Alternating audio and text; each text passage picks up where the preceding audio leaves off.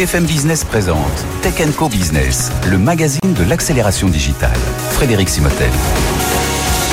Bonjour, bienvenue dans l'émission Tech Co Business. On est ensemble pendant une heure et vous le voyez, on est dans ce cadre du salon du Bourget où nous passons la semaine. Vous avez peut-être vu déjà les émissions Tech Co, les matinales de BFM Business. On va évidemment parler de digital, de tech dans le monde de l'aéronautique. Dans un instant, je recevrai Airbus qui fait bouger les lignes évidemment dans l'observation spatiale. Nous parlerons ensuite cyber-résilience, supply chain, nouvelle mobilité avec Capgemini. On recevra aussi des startups, hein, beaucoup aujourd'hui. Euh, on aura Nano Explore qui sont des puces électroniques adaptées à l'industrie on aura Skyreal, on sera là dans le métaverse, et puis on aura aussi euh, Astro Scale, où là on va parler de l'entretien des satellites, et puis notre débat aujourd'hui avec euh, André Lescuc-Prétry et Benoît Ranini, justement pour voir les grands enjeux dans ce secteur de l'aéronautique, la transition énergétique, le spatial, les drones civils et militaires, l'IA aussi évidemment, on en parle ici dans les allées de ce salon du Bourget. Allez, restez avec nous, c'est pendant une heure, c'est sur BFM Business. BFM Business, Tech Co Business, l'invité. Allez, on démarre, cette émission avec notre premier invité, Philippe Femme. Bonjour. Bonjour. Philippe, vous êtes directeur de l'observation euh, de la Terre et de la science euh, chez Airbus. Tiens, ben, un premier point justement avec vous, vous êtes un, spécialiste dans le domaine du marché mondial de l'observation satellite et des différentes constellations. Voilà, s'il fallait nous dépeindre un peu euh, en quelques minutes tout ce, tout ce secteur, comment vous, vous comment vous nous l'expliqueriez? Ah, L'observation de la Terre est en pleine ébullition, j'y dirais, pour plusieurs raisons à la fois, il y a tout un historique avec des acteurs historiques comme euh, Airbus, Maxar, des Américains, des Européens, mais on voit de plus en plus euh, d'initiatives nouvelles avec des petites constellations, de nouvelles façons de, faire de l'observation, aussi bien optique, radar, infrarouge et d'autres types de, data. Et grâce au cloud, aux analytics, euh, à l'intelligence artificielle, les applications elles-mêmes d'observation de la Terre et de l'imagerie ou des datas d'observation mhm. ont vraiment explosé et permettent, je dirais, de, de, produire de, nouvelles, de nouveaux services. Ça, veut dire que c'est à vous, des acteurs comme vous, Airbus, d'aller aujourd'hui vers, euh, vers de nouvelles industries, vers euh, l'agriculture, même si vous le faisiez déjà, mais d'aller davantage euh, vers eux pour leur montrer ce que vous êtes capable de leur proposer en data. Je pense à l'agriculture, mais enfin, il y a plein de, plein de domaines dans l'industrie, dans les transports, qui parfois voient le monde de, de l'espace, de l'observation satellite. Voilà, voient ça comme un. Ils récupèrent certaines données parce que ça les intéresse sur la météo ou autre chose, mais ils ne se rendent pas compte de tout le potentiel des, des datas qu'ils pourraient récupérer à travers ça et des services qu'ils pourraient mettre en place Tout à fait. L'espace a toujours été un peu confidentiel. Et aujourd'hui, on, on, assiste à une grande démocratisation. Démocratisation par les usages, donc beaucoup plus d'usages de la data qui sont permis par les nouvelles technologies, cloud, analytics, intelligence artificielle, mais aussi par le fait que c'est beaucoup plus rapide, beaucoup plus simple beaucoup moins cher mhm. d'accéder à une plus grande variété de, de, données, à une plus grande diversité euh, d'applications. Et maintenant, beaucoup, beaucoup de nouveaux acteurs et beaucoup de nouveaux utilisateurs, de nouveaux clients sont persuadés qu'ils peuvent faire beaucoup plus euh, grâce à l'espace.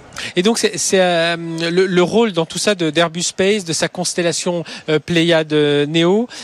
sur quel domaine vous intervenez? Est-ce que c'est il y a la partie civile, militaire? Enfin, est-ce qu'il faut déjà est-ce qu'il faut clairement distinguer le civil du militaire? Aujourd'hui il y a un peu de porosité, alors pas sur les applications bien entendu, mais sur la, façon de travailler derrière. Tout à fait. Aujourd'hui, on utilise le mot dual. Toutes les technologies sont duales que ce soit la défense, le civil institutionnel ou, ou l'export. Donc on travaille sur trois piliers.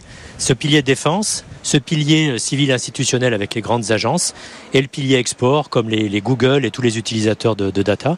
Donc aujourd'hui, cette démocratisation, cette utilisation beaucoup plus, plus large en termes de, de domaines d'application, bah, nous permet de nous développer et nous permet aussi d'identifier vers quoi on doit aller. Mhm. Grande, une meilleure résolution, une qualité de service et, une, et du temps réel de, de plus en plus euh, accru et de plus en plus efficace, de la revisite les, les, utilisateurs veulent beaucoup plus de révisites journalières, de façon à avoir une observation beaucoup plus continue et une plus grande variété de données pour faire de la fusion de données et créer de nouveaux services.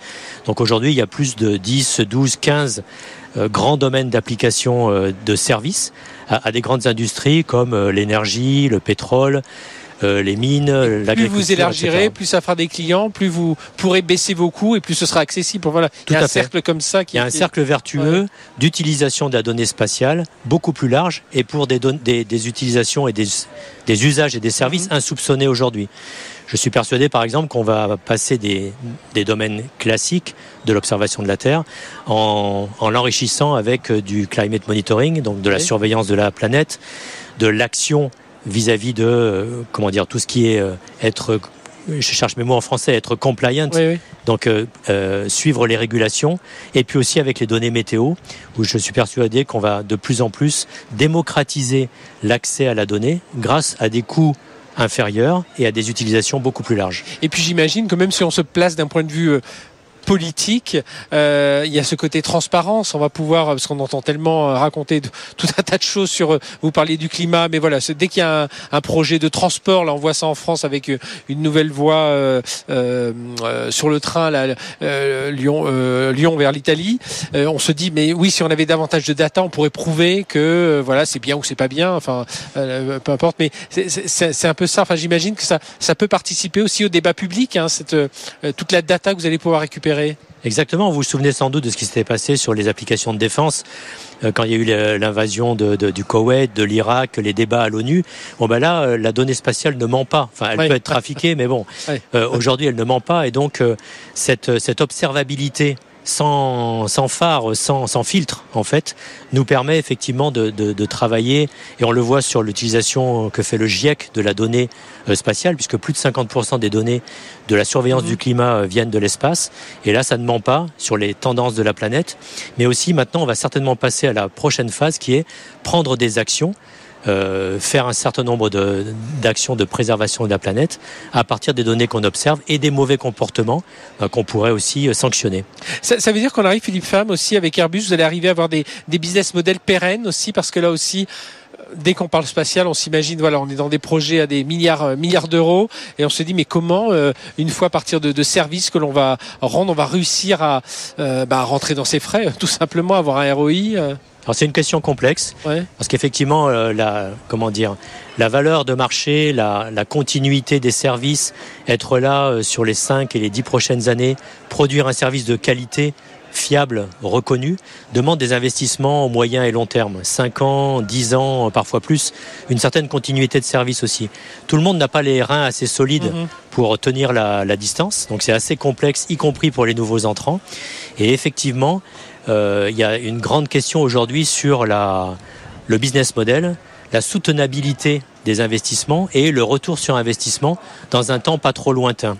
Et ça, c'est pour tous les acteurs, les gros comme les petits, euh, parce qu'il y a une grande incertitude sur la, bah, sur, sur la façon de mhm. retrouver nos investissements à une certaine date et pas trop tard. Et vous pensez que vous avez un, rôle à jouer aussi dans la souveraineté? On parle beaucoup de souveraineté industrielle, mais là, dans la, dans la data, alors ça dépend bien entendu des clients à qui vous adressez, mais on sent quand même tous que euh, il y a quand même trois grands blocs qui se, qui se détachent au niveau, au niveau mondial et qu'il faut avoir une certaine souveraineté. Là, vous pensez qu'Airbus alors, doit trouver cet équilibre parce que vous êtes un acteur international, vous travaillez avec tous les, tous les continents, mais en même temps, bah, vous avez une, quand même une, une ADN européenne, européenne assez forte.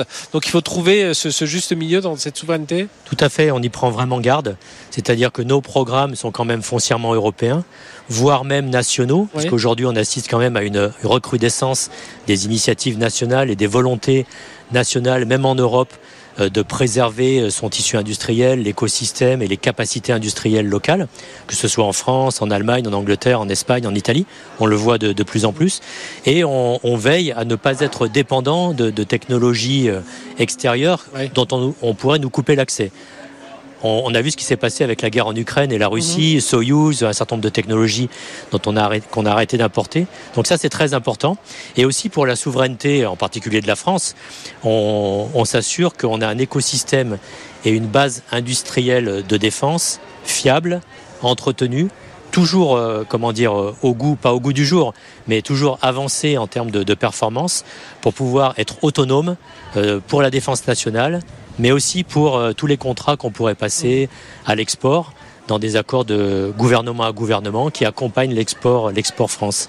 Alors je vous rappelle, hein, Philippe on enregistre cette émission depuis le salon du Bourget, donc si vous nous écoutez, si vous nous voyez en télé, vous comprenez. Si vous nous écoutez en radio, vous entendez hein, quelques bruits euh, de fond. Parfois, ce sont les, essais des avions, des hélicoptères derrière nous. Euh, est-ce que ça veut dire aussi qu'il y a un enjeu pour vous, pour Airbus, euh, de talents, de compétences, parce qu'aujourd'hui, voilà, bon, vous vous embauchez des ingénieurs, mais là, il faut aller plus loin que des ingénieurs en aéronautique. Il faut, ben, on le disait, on a on a parlé de plusieurs domaines. là, il faut aller chercher d'autres, bah, voilà, d'autres types de compétences, d'autres talents. Exactement, c'est vraiment la nouvelle donne de ces dernières années.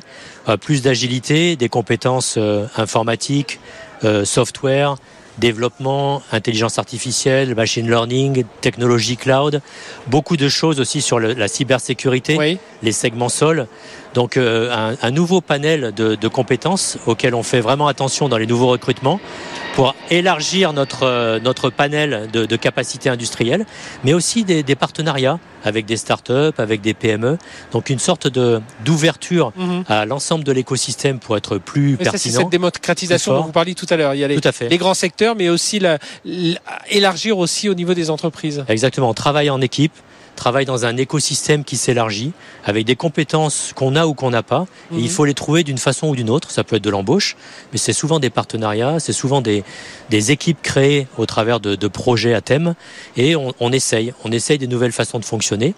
On essaye des, des de, de, défricher des nouveaux champs d'application, d'embarquer des nouvelles technologies et de le faire toujours plus vite euh, pour être plus réactif et pour arriver plus vite sur le marché. Et je, alors je reviens sur une de mes questions, euh, euh présidente. Comment faire justement pour euh, intéresser davantage d'autres secteurs à, à, cette observation de la Terre, des sciences, sur lesquelles vous, vous êtes un spécialiste, Philippe Femme ben, un, un, domaine qui met à cœur, comme l'observation de la Terre, pour motiver aujourd'hui nos, nos jeunes gens et nos jeunes étudiants, c'est l'observation de la Terre. C'est quand même la, comment dire, la, sustainability, c'est euh, l'observation du climat, c'est la préservation de la planète, c'est un certain nombre de, la préservation aussi de, de, de l'orbite proche, mhm. les débris en orbite, euh, l'accès à l'espace, des nouvelles régulations. Donc pour moi, c'est un, un faisceau, une convergence, je dirais, de d'objectifs de plus de plus haut niveau, enfin d'objectifs ou de d'ambition euh, qui doivent attirer les jeunes en termes de finalité, de, euh, on appelle ça de purpose en anglais. C'est d'ailleurs trouver quelque chose qui nous motive. Un objectif, oui, une euh, raison d'être. Une raison d'être. Le tout en mettant en œuvre de nouvelles capacités, de nouvelles compétences pour, pour des grands projets. Mhm. Des projets vraiment qui vont être utiles à l'humanité, utiles à son propre développement personnel et utiles à l'écosystème, en particulier France et européen. C'est exactement ce que nous disait Elon Musk euh, il y a quelques jours à Vivatech. Voilà, il disait on est, on est la Terre est une petite chandelle euh, aux confins de l'espace et justement il faut tout faire pour que cette petite chandelle continue à briller et donc euh, il faut ouvrir ouvrir davantage sur les grands axes de développement. Vous l'avez dit donc le machine learning, l'AI. Enfin c'est vraiment vers vers là que doivent se. Enfin vous devez orienter vos développements. Oui, aujourd'hui on manque euh, d'un certain nombre de, compétences en ingénierie. Euh, ces compétences sont relativement rares parce que ces technologies-là sont aussi relativement récentes. Mhm. Il y a une grosse tension sur le marché en termes de demande euh, dans tous les domaines d'application et d'usage, y compris les domaines industriels. Donc en fait, l'espace, comme l'automobile, comme l'aéronautique ou quelques autres domaines comme le, médical, ben, sont en fait en, en compétition sur le, dans le grand domaine des talents, et y compris d'un point de vue nationalité, d'un point de vue formation, et aussi d'un point de vue diversité. Aujourd'hui, on cherche à, à diversifier les, les, les, origines, les profils. Bon, bien sûr, il y a les diversité, la diversité homme-femme, mais aussi les, les, expériences. Et on cherche à enrichir. mais des plus littéraires. Des... Exactement, enrichir nos, la constitution de nos équipes projets par des profils qui vont dynamiser, apporter des nouvelles idées. Je, crois beaucoup, beaucoup à ça, oui, pour élargir euh, les compétences. Merci Philippe Femme d'avoir été avec nous, directeur de l'observation de la Terre et des sciences euh, au sein d'Airbus. Merci infiniment d'avoir pris le temps d'être venu sur ce plateau. On se retrouve juste après. On va recevoir, on va parler avec Capgemini Engineering de tous les grands projets. À tout de suite sur BFM Business. BFM Business, Tech Co Business, l'invité. Allez, notre deuxième invité, Frédéric Grousson, bonjour. Bonjour Frédéric. merci d'être avec nous, responsable euh, de l'aérospatial, du secteur aérospatial et défense chez Capgemini Engineering. Alors vous l'avez compris, on est au Bourget. Hein. on entend, il y a des démonstrations d'hélicoptères qui avancent, euh, qui sont, enfin qui avancent, non, qui reculent justement. C'est assez impressionnant. Alors justement, euh, Frédéric, si on le regarde, les trois, quatre grandes tendances de, ce salon, on va parler décarbonation, on parle aussi, on parle beaucoup espace, on parle drone, on parle nou, nouveaux carburants. vous, vous les décelez là, ces, ces tendances? Ah Oui, c'est définitivement les, les tendances du salon cette année. Je dirais je rajouterais peut-être deux, euh, qui sont un la supply chain, et, euh, comment euh, remettre la supply chain à la vitesse qu'on avait avant le Covid, et le deuxième sur les talents. Euh, ah et notamment en fin de semaine, il y a beaucoup d'événements pour pouvoir recruter de nouveaux. Euh, et on j'imagine que Capgemini, alors à la fois dans votre secteur, l'ingénierie et dans le domaine aérospatial et défense, mais d'une façon générale, Capgemini, oui, c'est beaucoup des milliers de recrutements chaque année. C'est une industrie aussi, si on, on, suit un peu cette industrie de, de, l'aérospatial, de la défense, qui s'est fortement digitalisée, alors qui a fait sa, qui est est-ce que oui, elle continue sa transformation numérique, bien entendu, mais vraiment depuis 4-5 ans, il y a vraiment eu cette accélération. Ah, il y a une grosse, grosse accélération. C'est pour ça qu'on est là, nous, chez Capgemini, hein, parce un partenaire de la transformation industrielle, digitale euh, et environnementale. Mais euh, déjà sur les, les trois aspects, on doit être ici. On a un chalet pour euh, montrer à nos partenaires, à nos clients, tous les éléments de cette digitalisation très forte dans l'industrie aérospatiale. Hein. Alors vous parliez justement parmi les grandes tendances, c'est la supply chain. Hein. Mm. Alors euh, il faut améliorer les délais, la qualité, les coûts. Là on a des contraintes réglementaires aussi. Comment, qu'est-ce que vous apportez à vos clients aujourd'hui avec euh, Capgemini Engineering? Ah bah, C'est dans ce même contexte de transformation digitale. Euh, tout, tout maintenant euh, est une, continu, une continuité digitale depuis la définition du produit jusqu'à la livraison du produit in fine. Et on amène cette connaissance de la data, cette mise de la data dans le cloud, et cette, cette analyse avec l'intelligence artificielle pour pouvoir accélérer et pour pouvoir aller plus vite à livrer les produits sur le marché. Ça veut dire aussi que vous accompagnez, parce qu'on l'a, on l'a vu ici, on n'a pas pu passer à côté dans l'actualité, la signature de grands contrats hein, par des, des, avionneurs. On a encore eu Airbus qui a signé pour 500 avions euh, avec euh, la compagnie euh, indienne Indigo. ça veut dire accélération de la, de la production, construction de nouvelles usines. Ça veut dire derrière des, des, infrastructures qu'il faut encore améliorer. vous, enfin voilà, le travail ne manque pas, j'imagine pour que. Non, le travail manque pas vous le dites euh, vous-même, hein, il faut améliorer. Donc c'est toujours une amélioration continue créer des nouvelles usines, faire en sorte que ces usines soient fonctionnelles le plus rapidement possible. Pour ça, on utilise euh, de plus en plus les jumeaux numériques de ces mhm. usines pour pouvoir euh, régler au plus euh, au plus rapide ces usines avant qu'elles soient mises en service et de manière à accélérer. Oui, parce que j'imagine Frédéric Grousson que la, la difficulté c'est de faire des usines bon qui doivent durer un certain temps, mais avec des technologies bah, qui avancent, qui changent tous les deux ans. Donc il faut penser sans cesse l'usine sur le long terme, mais avec une production à, à court terme, moyen terme. Exactement, exactement. Il faut que l'usine soit capable d'accepter dans 10 ans, dans 20 ans, les nouvelles technologies de demain. Alors on a un autre sujet euh, important ici, on le voit bien, c'est la décarbonation. Alors tout le monde a ça. On est entouré. Hein. Dès qu'on fait un tour sur les, les, stands des avions ici au Bourget, on voit tout de suite, il y a toujours un panneau décarbonation, le, le e-fuel, enfin tout, tout ce dont on parle aujourd'hui. Euh, alors sur quoi vous travaillez par exemple? Qu'est-ce qu'apporte l'ingénierie dans, dans, dans, tous ces domaines? Euh, On voit qu'il y a pas mal de d'écosystèmes, de filières à développer autour de ce qu'on appelle ici les SAF, hein, les, mmh.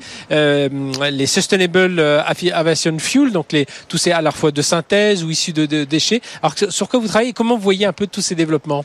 De la même manière, on accompagne nos clients dans, ces, euh, dans, ces, dans ce gros gros virage et cette accélération. Maintenant, vous l'avez dit, il y en a partout. Mhm. Déjà, il y a quatre ans, ça commençait, mais là, c'est vraiment une accélération très forte ici au Bourget.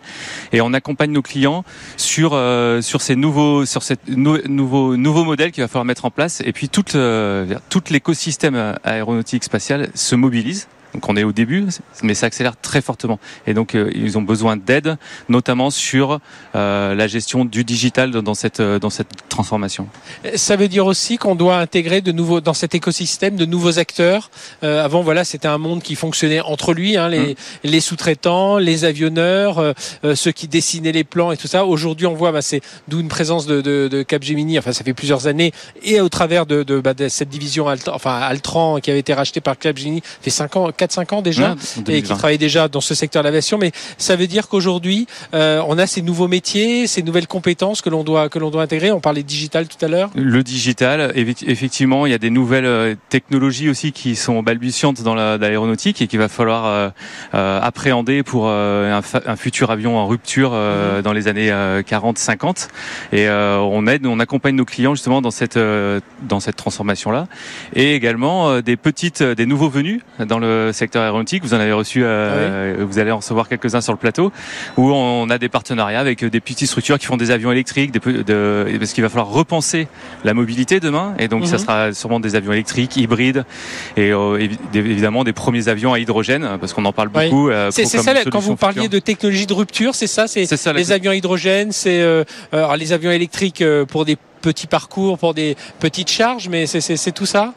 Ça fait partie des solutions euh, les plus prometteuses, en tout cas Mhm. pour euh, juste après ce fameux euh, SAF euh, qui sera implémenté sur les avions ou sur euh, l'amélioration l'amélioration continue qui va faire que les avions qui sortiront dans 10 ans vont économiser 30, 20 à 30 euh, pourcents de CO2 en moins. En tout cas, vont émettre 20 à 30% de CO2 en Co- moins. Comment on réussit à avoir cette économie euh, innovation? Alors, on fait des coûts, évidemment, vous le dites, on va consommer moins de, ca- moins de, de, de carburant, qu'il soit vert ou non, mais on va consommer moins, on, on aura des matériaux plus légers, mais ça demande beaucoup d'investissement en termes d'innovation. Euh, ces, ces SAF, là, ces, ces carburants biosynthétiques euh, ou tout ce sur quoi on est travailler, ça coûte plus cher aujourd'hui. Comment on réussit à, à, bah, à maîtriser un peu tout ça? Je pense que tous les acteurs ici, et euh, Capgemini euh, également, on investit pour la meilleure connaissance de ces produits. Et euh, comme dans beaucoup de technologies, dans, on parie sur dans 10 ans, 15 ans qu'elle sera euh, effectivement moins chère. Sur le chalet euh, de Capgemini, vous allez retrouver euh, une. euh, on, on est en partenariat avec Airship qui va Mhm. faire le tour du monde euh, avec Oui, c'est un le- le- dirigeable, ouais, le euh, dirigeable. solaire euh, qui va Mhm. créer sa propre hydrogène à de- l'intérieur On du est à l'horizon 2026, hein, c'est On est ça donc c'est demain. Ouais, oui, c'est demain. C'est demain. oui. Et, euh, et également, on travaille sur euh, la propulsion hydrogène avec euh, une petite euh, start-up pour apprendre un peu ce, métier-là et le rendre disponible pour les grands donneurs d'ordre euh, un petit peu plus tard, dans les années 30. Et ça veut dire, et vous la, Frédéric Gousson, vous l'avez dit au départ, chez Capgemini Engineering, c'est les talents, les compétences qu'il faut aller chercher et qui n'existent pas, parce qu'en hydrogène, euh, bah, les spécialistes, ils sont déjà sur le marché, ils sont, sont pas encore, enfin, ils sont à l'école, mais euh, voilà, ils commencent seulement à apprendre sur ces technologies. Comment on fait aujourd'hui pour les, attirer, pour aller chercher, pour les former? Il faut les attirer, il faut les former. Voilà. Donc ça, c'est les deux grands axes. Donc effectivement, euh, euh, bah, il y a une course au talent euh, qui est forte. Toutes les industries euh, recherchent des talents. Donc l'aéronautique spatiale également. C'est un- une industrie qui est très attractive, qui est dans un moment de rupture qui est passionnant. On va Ouais. retrouver euh, les pionniers euh, de l'aviation euh, d'il y a quelques dizaines d'années parce que il va falloir aller chercher ce net zéro en 2050. Et il est possible de le faire. Et donc c'est ce qui motive aussi nos collaborateurs pour nous rejoindre dans une dans une dans une transformation, comme je disais, digitale. euh, fabuleuse et euh, avec des nouvelles technologies. Donc on a tous les ingrédients pour Ouais, pouvoir pour attirer, voilà. talents Pour et ceux qui aiment l'ingénierie, pour femmes. Et on Voilà. de Oui, hommes et femmes, rappelons-le. Oui, parce que ça, c'est Euh, aussi, lorsqu'on parcourt les allées, c'est un peu ça qu'on remarque. C'est encore un métier, euh, beaucoup d'hommes, et qui a besoin de se féminiser. Merci, Frédéric Gousson, d'être venu nous parler de tout ça. Je rappelle, Merci vous êtes euh, responsable du secteur aérospatial et défense chez Capgemini Engineering. On marque une très très courte pause. On se retrouve juste après, justement, avec ces startups Nano Explore. On est dans les, les puces euh, développées pour les, bah, le monde spatial. On découvre ça ensemble. BFM Business, Tech Co Business, Startup Booster. Allez, on poursuit avec euh, notre première start-up euh, du jour, euh, Nano, Nano Explore, avec Édouard Lepape. Bonjour. Bonjour. Édouard, merci d'être avec nous. Vous êtes directeur général de Nano Explore.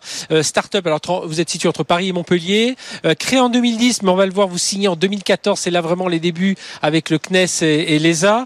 Euh, vous êtes 90 personnes et vous travaillez autour de puces électroniques, électroniques pardon, adaptées à l'industrie spatiale. hein. Alors vous allez nous expliquer tout ça parce que ces composants, ils ont des particularités. Alors lorsqu'on lorsqu'on regarde, ils sont durcis en radiation. Alors expliquez-nous un peu qu'est-ce qui fait la particularité des, composants sur lesquels vous travaillez avec euh, Nano Explore? Alors, ce qu'il faut savoir en fait, c'est que si vous mettez de l'électronique, quel qu'il soit grand public, dans l'espace, la durée de vie va pas être très longue. Mhm. Si vous mettez un smartphone dans, euh, dans la station orbitale, globalement en une journée, le smartphone va s'éteindre. D'accord.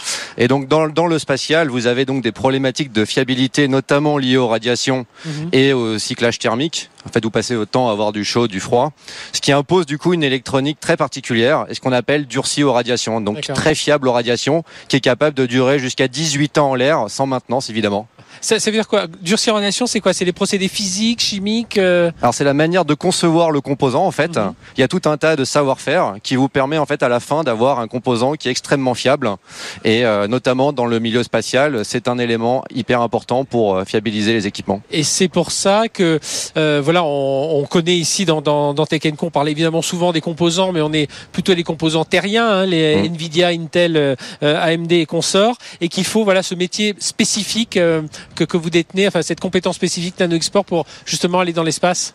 Alors effectivement, c'est une compétence très rare, puisque assez niche. Hein. Mhm. Clairement, en Oui. dehors du spatial, il n'y a pas vraiment besoin de durcissement en radiation, quoique dans l'avionique, et aujourd'hui on a Oui. des beaux exemples, euh, vous êtes contraint aussi au milieu radiatif, et donc effectivement c'est un savoir-faire qu'on a développé et qui est indispensable aujourd'hui pour les, les activités spatiales euh, européennes. Et alors justement, votre actualité ici au salon, au sein du salon du Bourget, c'est votre partenariat avec Thales euh, Alienia Space. Mm. Nous recevions un de ses dirigeants euh, cette semaine dans, dans, dans Tech Co. Alors expliquez-nous, alors vous travaillez aussi avec Airbus, voilà. Expliquez-nous, euh, mais déjà sur ce partenariat avec euh, avec Thales.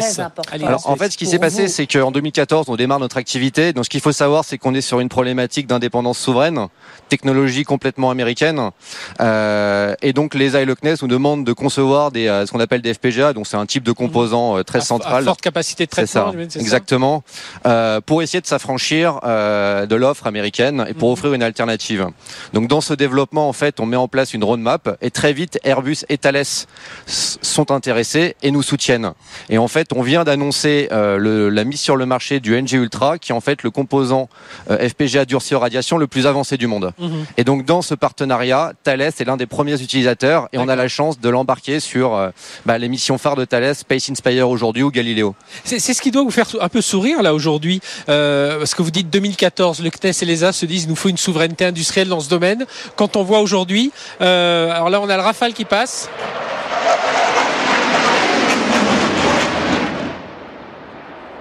Voilà, un peu interrompu par le, le passage du Rafale. hein. Nous sommes euh, au Bourget.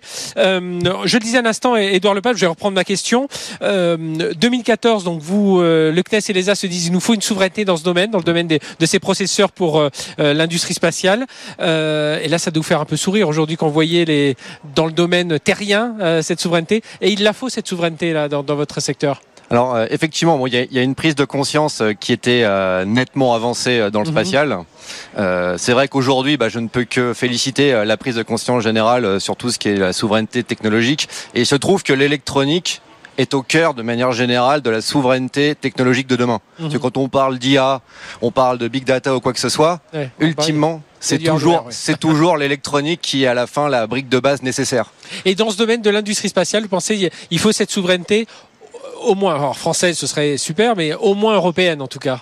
Bah, Aujourd'hui, l'industrie spatiale, comme l'industrie défense, est très contrainte par les règles d'exportation américaines. Et donc, Mhm. à partir du moment où vous êtes dépendant sur ce type d'équipement de technologie étrangère, Oui. vous êtes à risque.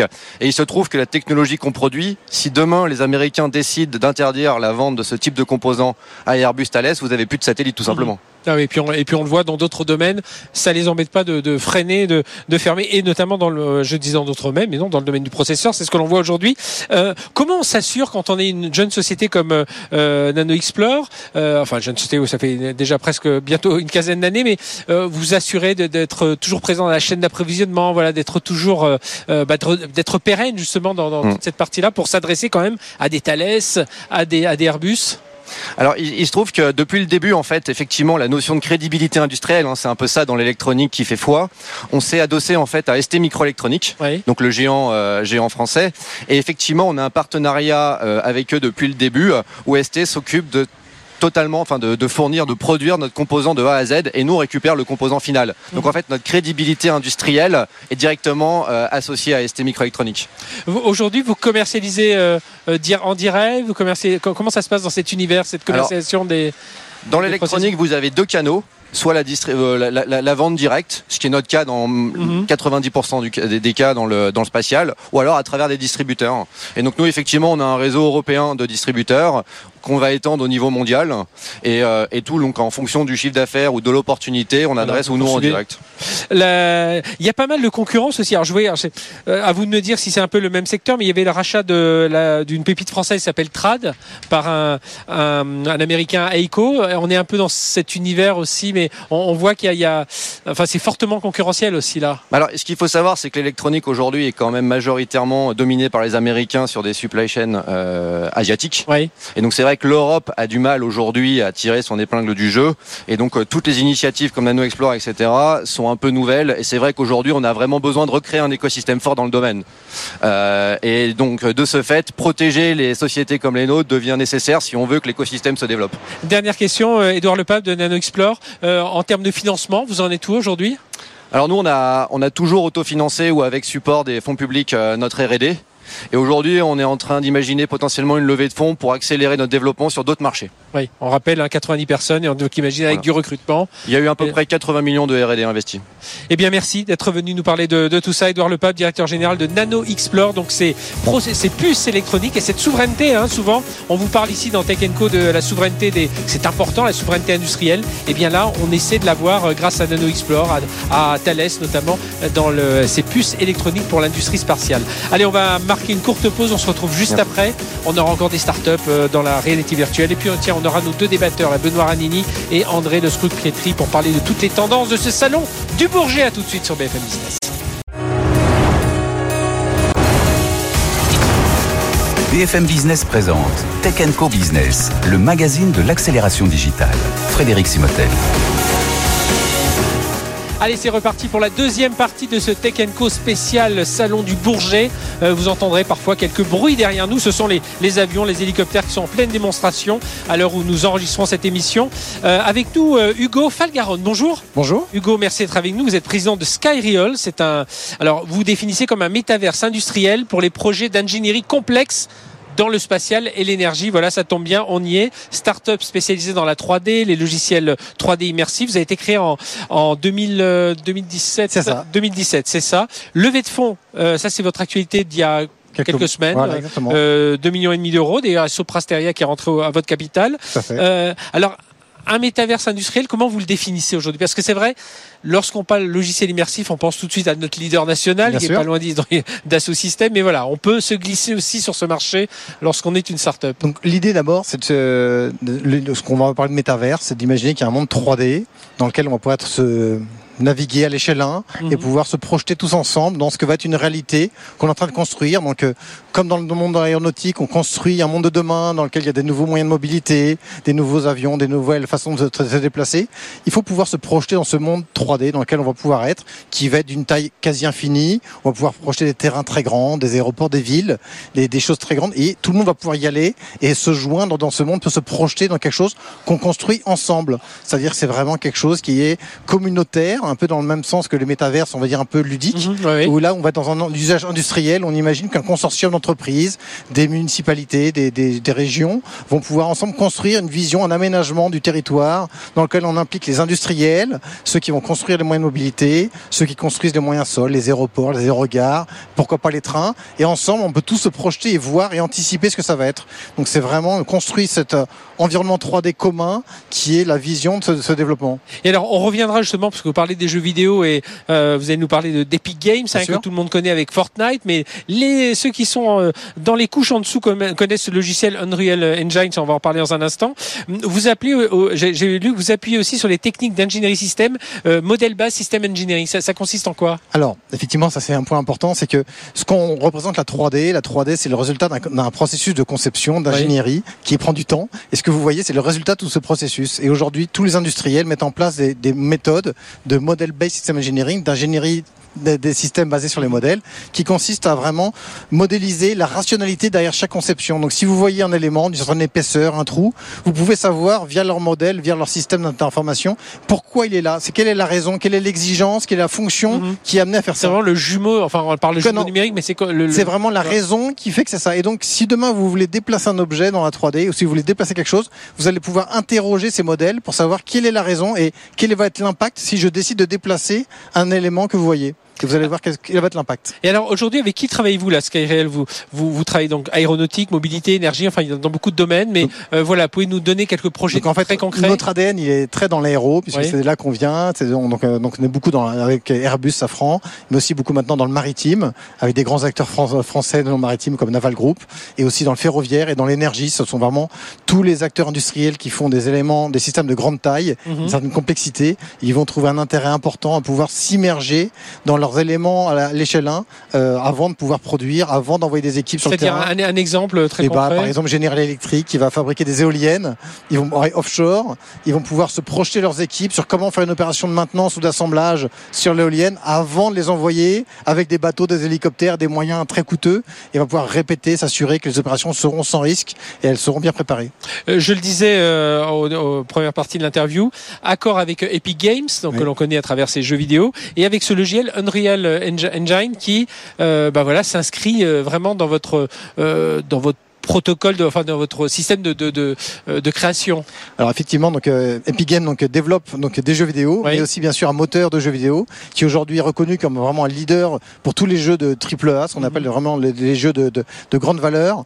Et euh, donc effectivement, ce moteur, il est disponible aussi pour les usages industriels et les, donc vous savez que c'est utilisé aussi dans, dans le cinéma, la télé. Euh, on, avait ici même, enfin ici même, sur, dans cette émission, on était à Vivatech la semaine dernière. On avait le, le patron du digital de LVMH qui ils ont signé aussi avec euh, euh, Unreal Engine. Et donc, euh, donc, nous, on développe une solution qui s'appuie sur la technologie, ce qui nous fait déjà un élément différenciant important par rapport à d'autres acteurs et qui permet de charger des, des, des tailles de scène immenses, quasiment illimitées, et avoir du réalisme dans la lumière, dans le rendu, dans l'interaction, qui est vraiment très inégalé. Ça, ça, va, ça va être la couche au-dessus qui va, qui va apporter. C'est plutôt une couche en dessous. Ah, c'est vraiment la puissance que ça amène à nos, à nos, expériences. Et nous, on rajoute une expérience métier qui va nous permettre d'interagir, mais vraiment la puissance qu'on va voir sur nos ordinateur pour avoir ce qu'on appelle des 3D temps réel. C'est mhm. vraiment le fait que l'ordinateur calcule énormément d'images à la seconde, qui fait que c'est à la fois très joli, très réaliste, et c'est infini. C'est-à-dire que vous pouvez vous déplacer euh, dans une ville, dans un, dans un ça, ça, veut dire que même quand on est dans le logiciel 3D immersif, on doit travailler par, euh, par couche euh,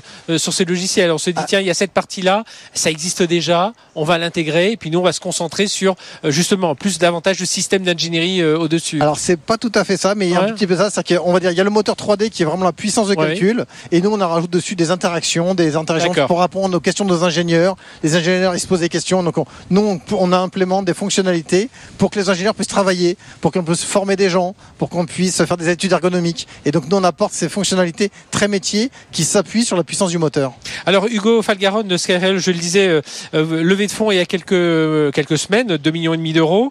votre but, c'est, je le disais, c'est de tripler vos effectifs, c'est ça? Bien sûr. Vous êtes bah, combien aujourd'hui? On est une 25. Et donc, ce qu'on veut, c'est bien sûr s'augmenter, mais pas que les effectifs, hein, c'est aussi les revenus. Sûr, bah, il faut le business en parallèle, oui. Voilà, non, mais c'est beaucoup par la croissance internationale, euh, par d'autres secteurs de bien sûr industriels, on en a parlé, et aussi par des ventes indirectes, à trouver des partenaires à l'étranger, en Asie, aux États-Unis, euh, pour pouvoir bah, augmenter nos ventes et arriver à, j'irais, dupliquer ce qu'on a réussi à faire en France avec des industriels. Là, là c'est ça. Enfin, l'étape, enfin, ce qui va vraiment vous faire passer de start-up en scale-up, c'est euh, c'est ça, c'est avoir plus, enfin, évidemment avoir plus de contrats, plus de business.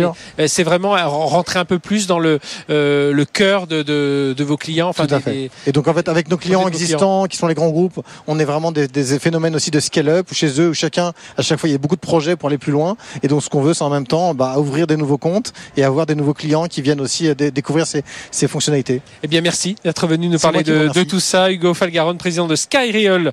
Euh, donc on est dans le métaverse industriel sur les projets d'ingénierie complexe. Vous l'avez bien compris. Merci d'être venu en plus rentrer un peu dans les détails de, de ce que vous faites avec vos logiciels 3D immersifs. On se retrouve euh, juste après avec euh, Benoît Ranini, André Le Scrucretri. On va être en plein débat euh, justement sur les tendances de ce salon du Bourget. À tout de suite. BFM Business, Tech Co Business, le débat. Allez, on est parti. Alors pour notre débat, on va être deux. Ben oui, c'est compliqué d'arriver jusqu'ici au salon du Bourget, donc on va démarrer euh, ce euh, cet entretien avec euh, Benoît Ranini. Bonjour Benoît. Bonjour. Merci d'être avec nous, président et cofondateur de TNP, alors spécialiste dans tout l'ensemble, enfin tout, beaucoup d'industries, et notamment celle du secteur aérien. Euh, et là, on vit vraiment quelque chose. On est au salon du Bourget. Voilà, on entend les avions qui passent autour de nous. Cette transition énergétique, alors on doit y aller forcément, mais quelque part, la question se pose, se dire est-ce que cette transition énergétique, ne pourrait pas être un frein à, la croissance des flottes aériennes, à la croissance du transport aérien? Bah, En fait, je crois, Frédéric, qu'il faut euh, effectivement avoir en tête que euh, l'industrie euh, aérienne mondiale vit aujourd'hui probablement une de ses plus grandes transformations et doit faire face à ses plus grands enjeux. Et ils sont de deux natures. La, première nature, c'est suivre l'évolution de l'économie mondiale. Euh, parce qu'aujourd'hui, euh, le monde bouge, le monde grandit. Euh, la population mondiale va passer probablement de 7 milliards à l'heure où on se parle aujourd'hui à 8 milliards d'ici la fin des années 2030 et à 9 milliards à 9-10 milliards à la fin de ce siècle.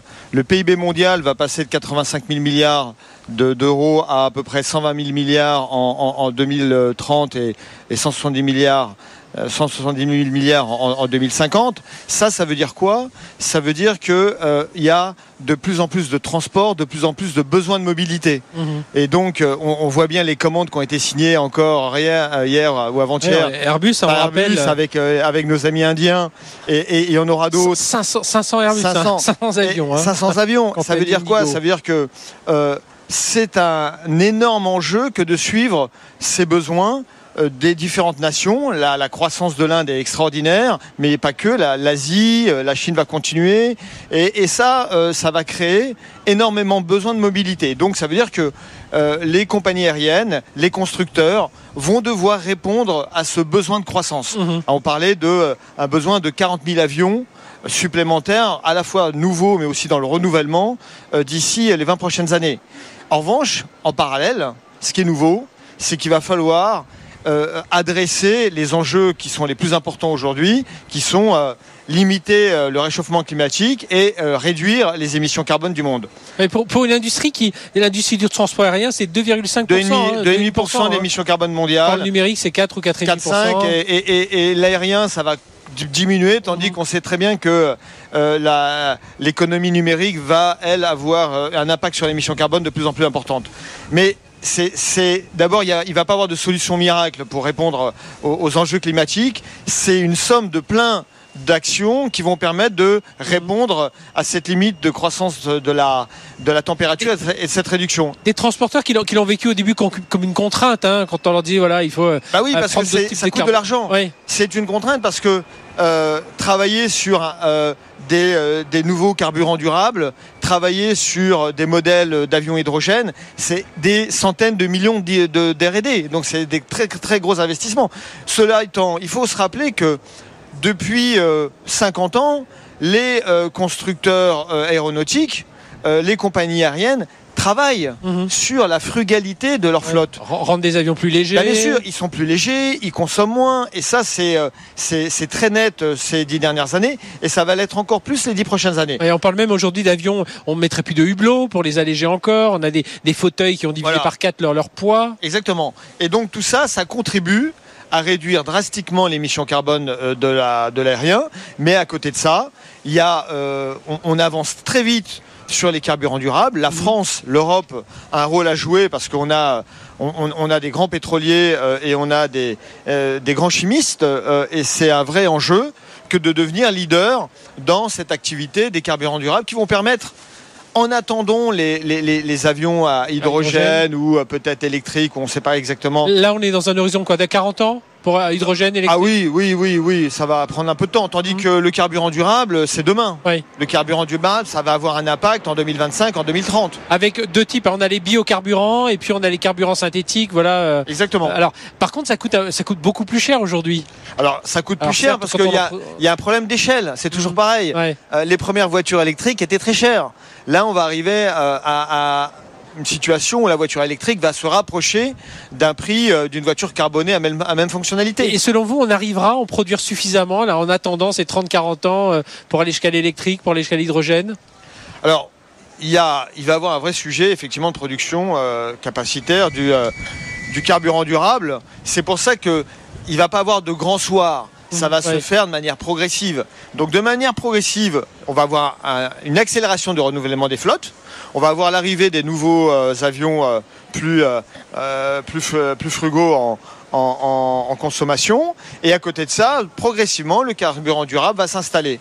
Et d'ici euh, 10 ans, je pense qu'on aura réellement impacté l'émission carbone de cette industrie, qui, il faut le rappeler, est une industrie à la fois stratégique pour la France et l'Europe, hein, parce qu'on a quand même des fleurons.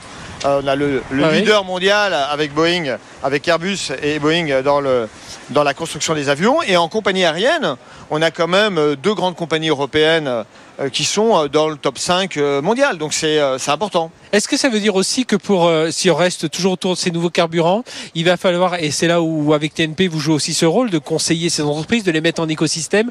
On est un peu, on peut plus travailler seul quoi aujourd'hui. Alors, Non. on va dire qu'avant, j'ai déjà dit avec les invités, on avait les constructeurs euh, quelques sous-traitants, les compagnies. Voilà, ça fonctionnait en circuit fermé. Là aujourd'hui, on sent bien qu'il Ah faut des nouvelles euh, ouais. compétences, de nouvelles expertises. Là, on euh, est en, en total open innovation. hein. C'est, euh, il faut euh, gérer un écosystème. Alors, il faut des startups, c'est évident. hein. Il faut avoir des startups. Moi, je me rappelle qu'Airbus avait travaillé avec une startup justement sur le fameux euh, nouveau siège extrêmement allégé euh, euh, qui a impacté fortement la, charge de, l'avion. Mais, il faut aussi travailler avec des pétroliers. Il faut aussi travailler avec des sociétés qui vont faire de l'hydrogène vert comme Air Liquide. Il faut travailler avec des électroniciens et des acteurs de l'intelligence artificielle parce que l'électronique embarquée et l'intelligence artificielle embarquée est aussi un levier pour améliorer la performance énergétique d'un avion. Ouais, C'était ma deuxième question. Voilà. Donc, euh, la transition est toute faite. L'intelligence artificielle dans l'aérien, justement. Quels sont les, pour vous les, les grands domaines d'application? Ah bah ils sont euh, ils sont très très nombreux, très très nombreux. Les, les constructeurs et euh, les compagnies aériennes Oui, ce soit en amont, pendant le vol travaillent, ou, travaillent- ou après, travaillent ouais. déjà dessus. Il y a évidemment énormément d'impact sur la R&D, hein, travailler sur euh, les bons matériaux, la bonne conception. Euh, donc l'intelligence artificielle a un rôle extrêmement important euh, dans ce domaine. Il y a euh, de l'intelligence artificielle sur toute la maintenance des avions, hein, parce qu'aujourd'hui euh, la maintenance c'est clé hein, et, et- et ça coûte euh, à la fois cher et on peut aussi améliorer la, entre guillemets l'impact carbone dans la Oui. maintenance. Euh, il y a toute la, ce qu'on va appeler l'optimisation du vol, parce que euh, selon euh, l'optimisation de l'usage des vents, euh, comment vous pilotez, vous pouvez avoir, on avait fait une étude d'un pilote à l'autre d'une compagnie Ah aérienne oui, à l'autre. on peut, ah oui, il y a des écarts types qui peuvent être significatifs. Et demain, eh ben, on aura le pilote augmenté avec son IA personnalisé qui pourra tout à fait l'aider à faire en sorte que sa trajectoire aérienne soit euh, la plus frugale possible et euh, la plus optimisée. Alors, autre sujet euh, important, et ici on le voit dans ce, sur ce salon du Bourget, ce sont les drones. Alors, drones militaires, évidemment, on y pense. Et on pense aussi à ces drones civils. Alors, on les appelle les, les aéronefs aussi, puisqu'on a certains qui, qui commencent à transporter alors une, deux personnes, euh, euh, trois, quatre, voilà, pour certains. C'est, ils sont électriques. Ils sont, alors, pour l'instant, j'en ai- vu qu'un, c'est Volocopter. C'est celle que j'ai vu euh, voler. Il y a encore des certifications. Mais on sent quand même, il y a allez, 6-7 constructeurs qui sont là sur le salon. Que- Quel est votre, votre ressenti par rapport à ces... Est-ce qu'on c'est un laboratoire pour le futur de l'hélicoptère ou est-ce qu'on est vraiment dans un marché euh, naissant? Ah non, non, on est dans une vraie industrie. On est dans une vraie industrie euh, qui est en train d'être boomée, malheureusement un peu quand même par euh, la guerre en Ukraine. hein. Euh, la guerre en Ukraine a, a- a dévoilé au grand jour l'importance des drones. euh, et à la fois euh, des drones, euh, on va dire, euh, militaires, euh, industriels, hein, avec euh, le fameux drone turc qui a fait parler de lui euh, depuis le démarrage du conflit, mais aussi euh, des drones civils qui ont été transformés euh, à la fois en, euh, euh, on va dire, outils d'observation Oui. ou euh, d'outils, on va dire, d'attaque, puisque euh, on a des drones kamikazes qui sont euh, accompagnés de- de- d'explosifs qui peuvent aller dans les tranchées et, causer un certain nombre de dégâts. Euh, il est évident que cette industrie du drone va encore se développer énormément dans le secteur militaire.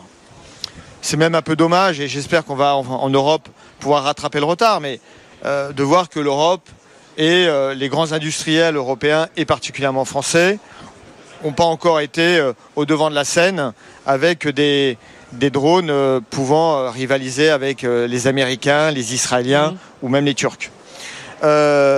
Mais en parallèle de ça, il va y avoir l'explosion du drone commercial. Oui. Le drone commercial, avant de véhiculer des passagers, il y a quelques expérimentations qui sont en train de se faire à travers des drones taxis à Singapour. Le vrai boom va se faire sur le drone de transport de marchandises. Mhm. Il faut savoir que Amazon, euh, Monsieur Bezos, il a déjà créé sa compagnie aérienne. Compagnie, ouais, oui. Donc sa compagnie aérienne, elle, elle a des, euh, elle a des avions pour transporter du fret, mais surtout, elle permet euh, à ces drones de piloter parce que euh, bah, piloter un drone, ça nécessite d'avoir des accréditations.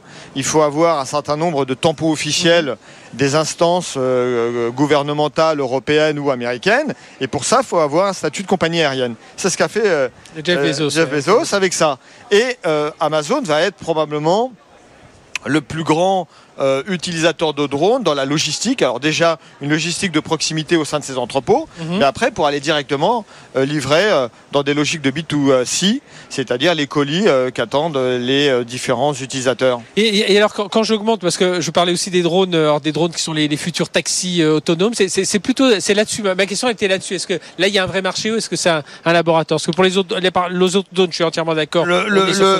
Moi, notre conviction profonde et les études qu'on a menées là-dessus, on voit quand même que la, très grosse croissance va se faire dans le secteur militaire et dans le secteur de la logistique. Donc la logistique plutôt euh, euh, pas des passagers, euh, mais plutôt des marchandises, parce que là l'enjeu va être très très gros en termes de croissance, mais aussi en termes de type de, drone, parce qu'on va vouloir transporter des colis le plus facilement possible, de plus en plus lourds, avec, euh, on va dire, le moins de coûts possible hein, Mhm. aussi.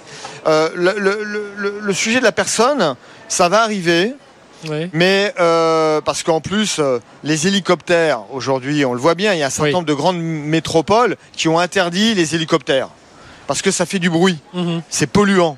Et il y a peu de gens dedans. Donc le rapport nombre de personnes par voilà.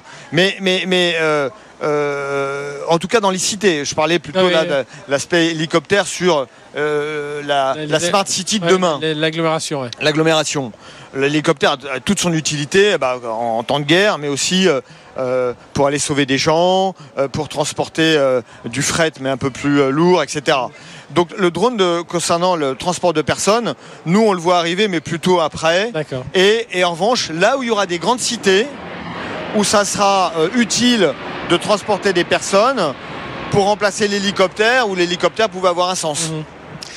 Bruno, Benoît, Benoît Ranini, merci euh, d'avoir été avec nous. On, on aurait pu encore parler de spatial, mais voilà, on aura, ce sera l'occasion de, de se retrouver. Puis d'ailleurs, j'aimerais bien qu'on se retrouve un, un jour, notamment avec Michel Friedling, que vous connaissez bien, Très bien. qui est un ancien, euh, ancien commandant de l'armée française et De l'espace et, et de l'espace, et puis fondateur de Look Up Space. Là, il a beaucoup d'actualités. On Ouais, n'a ouais. pas pu l'avoir aujourd'hui, mais on va le retrouver certainement très bientôt sur euh, Tech Co parce que là aussi dans l'espace, il se passe, il se passe justement beaucoup de choses. Benoît Ranini, merci, Merci, d'avoir été avec nous. À bientôt. Président cofondateur de TNP. Allez, on se retrouve tout de suite pour la suite de BFM Business. BFM Business, Tech Co Business, l'invité. Allez, on est reparti pour la fin de cette émission avec euh, Morgane Leca. Bonjour. Bonjour. Morgane, merci d'être avec nous. Vous êtes senior business analyst chez Astroscale. Alors, on vous connaît moins en France et pour cause, vous, venez- vous ouvrez à peine ce, le, le- le bureau français. Vous, vous venez de signer avec le CTES. Vous allez nous parler de votre métier. Donc, c'est une holding au départ japonaise, hein, mais vous êtes ça. bientôt euh, pa- partout dans le monde depuis une dizaine d'années. Euh, votre métier premier, c'est l'entretien des satellites, la récupération de débris. Alors, expliquez-nous un peu ce, ce que fait euh, Astroscale. Astroscale, voilà, j'arrive à le dire. Pas de souci, ça vient juste d'arriver en France. Donc oui, Astroscale, c'est une société qui existe depuis 10 ans euh, et qui s'occupe des services en orbite. Donc la mission principale, c'est de préserver euh, les orbites euh, et la durabilité de l'espace. Donc d'étendre la vie des satellites, mais également d'aller chercher des, du retrait actif de débris et également de la fin de vie de- des satellites. C'est très concrètement, qu'est-ce que vous faites? Vous avez des, vous envoyez vous-même des satellites qui vont aller chercher, c'est c'est ça C'est ça.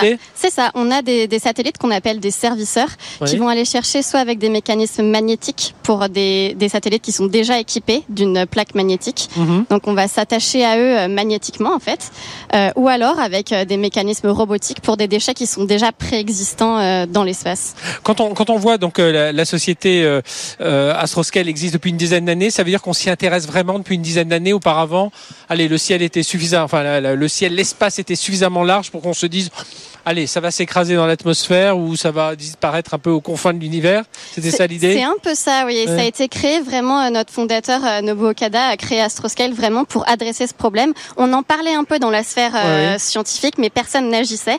Donc c'était un peu la première société commerciale qui, qui dit, bah moi je vais m'attaquer à ce débris, Mhm. euh, à, à ce problème de débris, et je vais vraiment euh, aller construire une solution commerciale et travailler avec des partenaires institutionnels pour adresser le, le sujet. On, on a une idée aujourd'hui du nombre de débris débris qui, qui, qui sont comme ça dans, dans l'espace? Oui, on a une idée assez précise parce que l'ESA, donc l'Agence spatiale européenne, traque ces débris. Donc Oui. il y en a environ 35 000 de plus de 10 cm Ah oui. et plus d'un million euh, de moins d'un centimètre. Donc, euh, donc il y a... Et puis à la vitesse à laquelle ça tourne, voilà, ça peut, Exactement. ça peut faire, ça peut faire très mal. Ça veut dire donc, euh, qu'est-ce qui va, vos, vos clients, ça va être qui? Ça va être des, des opérateurs de satellites qui, euh, euh, bah, pour de la maintenance, pour euh, ou pour la fin de vie de satellite, vont faire appel à vous.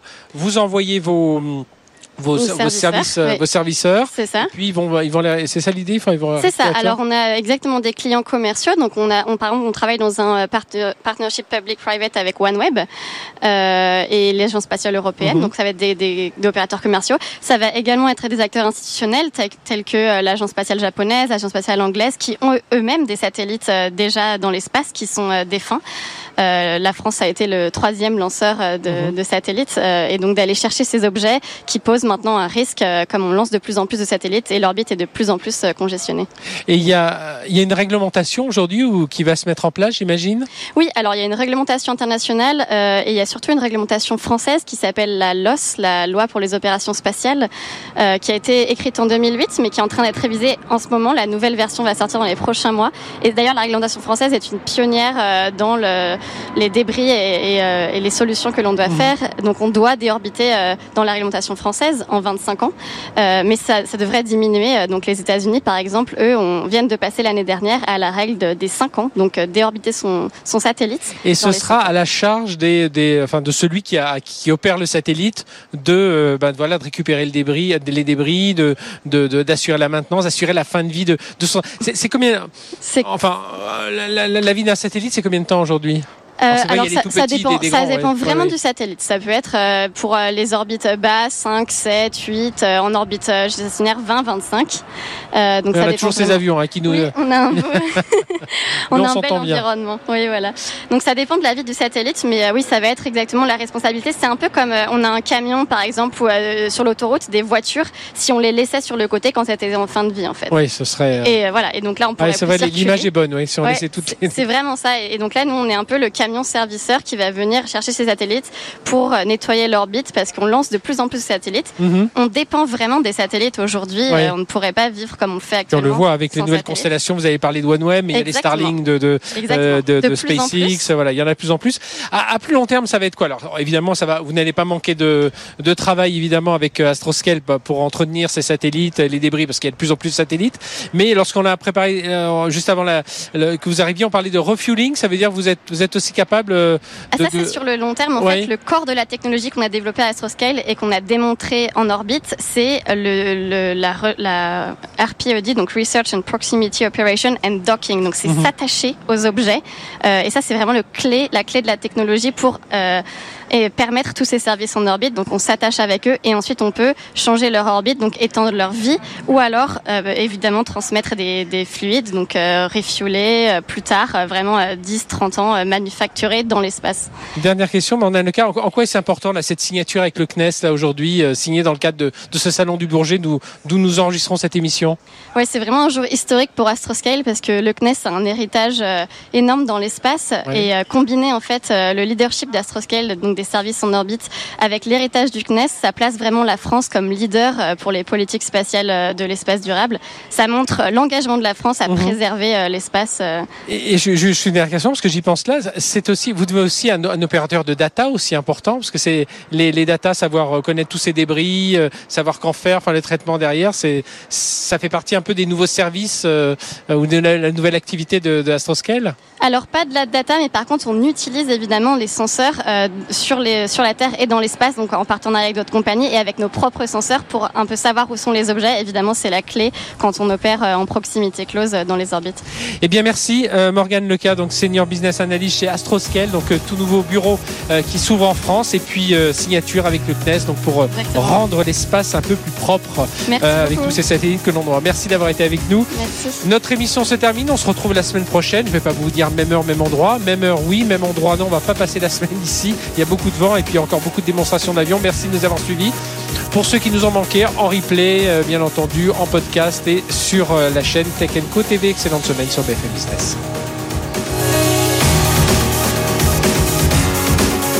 Tech Co Business sur BFM Business.